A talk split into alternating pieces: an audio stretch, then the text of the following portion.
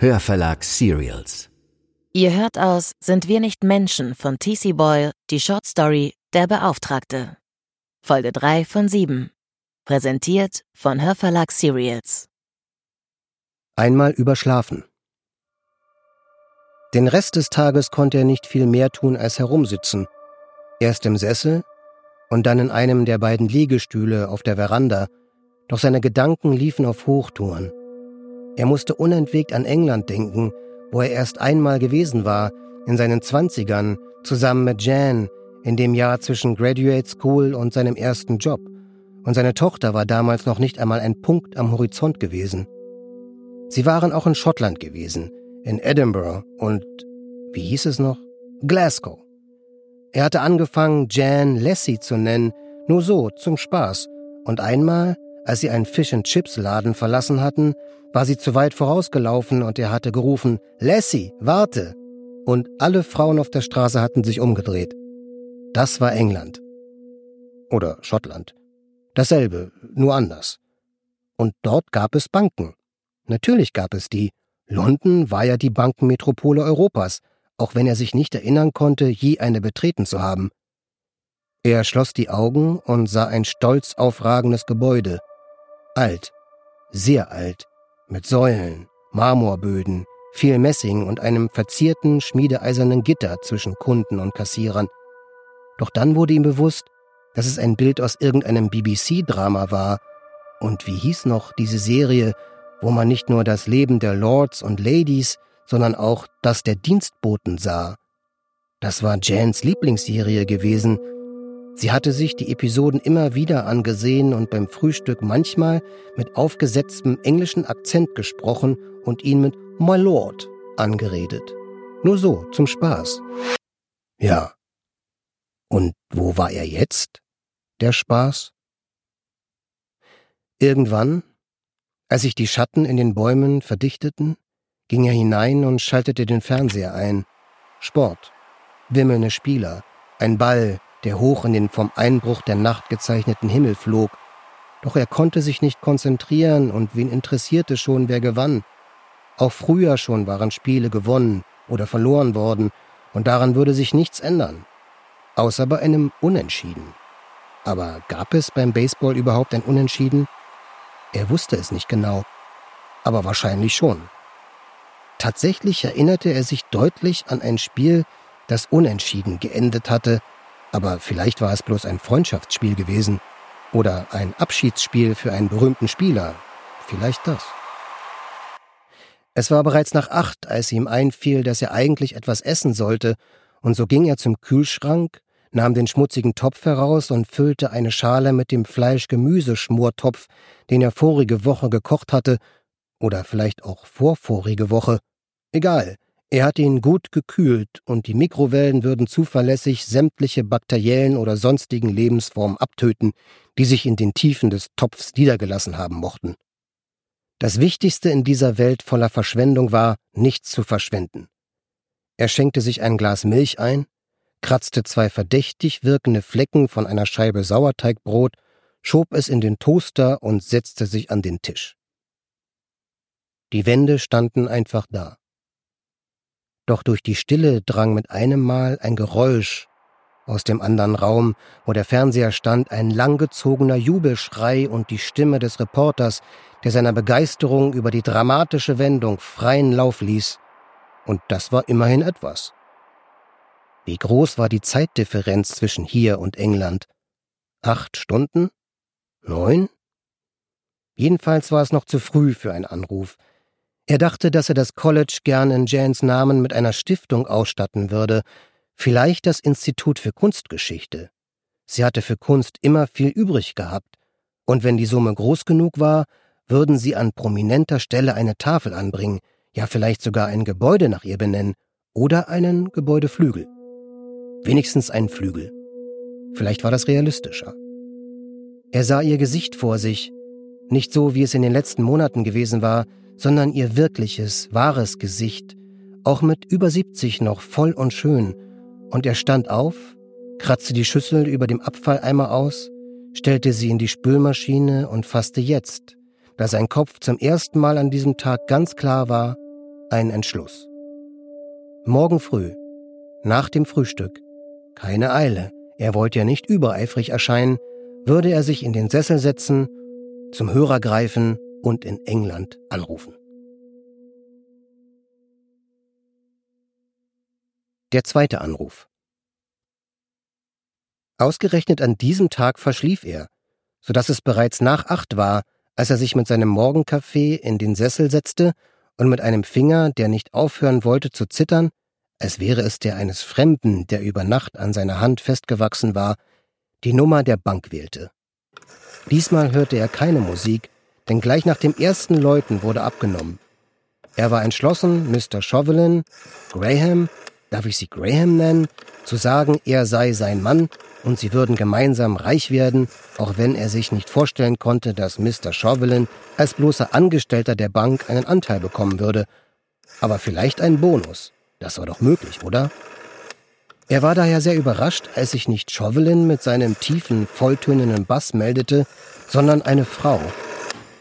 Yorkshire Bank PLC, Sie sprechen mit Chevette Afuno Jones? sagte sie mit dünner, müder Stimme. Wie kann ich Ihnen helfen? Wieder war sein Kopf mit einem Mal leer. Die ganze Sache machte ihn nervös. Das Telefon machte ihn nervös. London machte ihn nervös. Ich wollte, begann er, ich meine, ich wollte. Ist Mr. Chauvelin zu sprechen? Eine Pause, das Klappern einer Tastatur. Oh, Mr. Alimonti, entschuldigen Sie, sagte die Frau, und ihre Stimme wurde so warm, dass man sie auf Toast hätte streichen können. Mr. Chauvelin ist im Augenblick leider nicht an seinem Platz, hat mir aber gesagt, dass Sie vielleicht anrufen würden. Er hat so viel Gutes über Sie erzählt. Es freut mich wirklich sehr, von Ihnen zu hören. Er wusste nicht, was er darauf sagen sollte, murmelte nur Danke und beließ es dabei. Es gab eine weitere Pause, als wartete sie darauf, dass er fortfuhr. Wann wird er wieder da sein? fragte er. Es ist nämlich naja, ziemlich dringend. Ich habe eine Nachricht für ihn.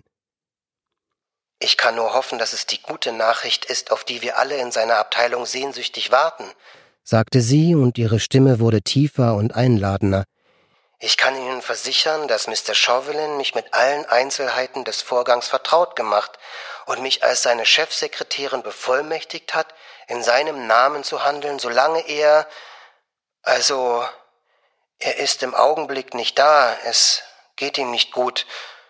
Ach, Sie können sich nicht vorstellen, was er durchmacht. Sie senkte die Stimme zu einem Flüstern. Krebs. Das traf ihn wie ein Schlag aus dem Nichts. Wieder sah er Jans Gesicht vor sich.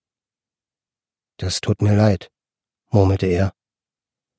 Glauben Sie mir, der Mann ist ein Löwe und er wird gegen diese Krankheit kämpfen, wie er sein Leben lang gekämpft hat. Und wenn er heute Nachmittag von seiner Behandlung kommt und die frohe Botschaft hört, wird ihm das gut tun, da bin ich sicher. Es wird ihn aufrichten, ganz bestimmt. Sie klang, als sei sie den Tränen nahe. Ich kann Ihnen gar nicht sagen, wie sehr er Sie respektiert, flüsterte sie. Obgleich er gar nicht besonders darauf achtete, hörte er eine eigenartige Ähnlichkeit mit dem Akzent oder der Betonung oder was immer ihn an Chauvelins Sprechweise aufgefallen war, und er fragte sich, ob die beiden vielleicht verwandt waren, nicht, dass das irgendeine Rolle gespielt hätte, solange sie nur Wort hielten und die anderen neuen Namen von der Liste strichen. Er sagte, dann richten Sie ihm bitte aus, dass ich ihm gute Besserung wünsche und beschlossen habe, sein Angebot anzunehmen. Sie klatschte in die Hände.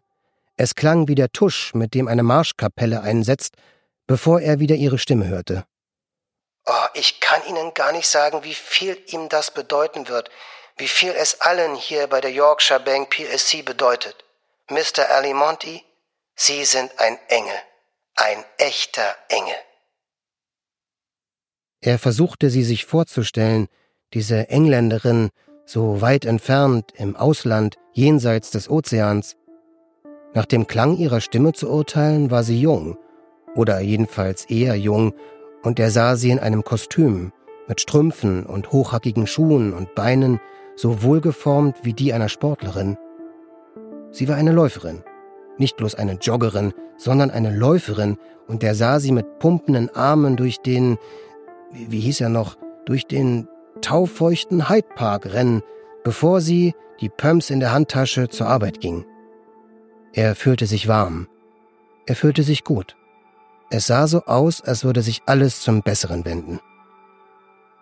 Also, Mr. Alimonti, sagte sie so leise, dass es fast wie ein Schnurren klang, was wir jetzt von Ihnen brauchen, damit wir die Dinge in Gang setzen können, offiziell, Sie verstehen. Ja?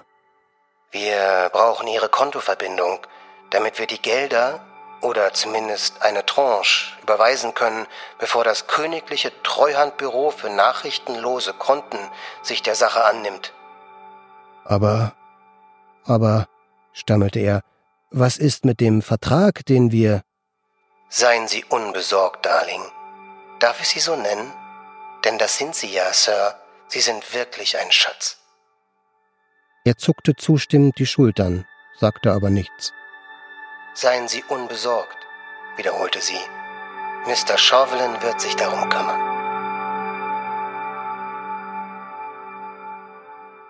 Das war Folge 3 von Der Beauftragte, einer Shortstory von T.C. Boyle, gelesen von Florian Lukas.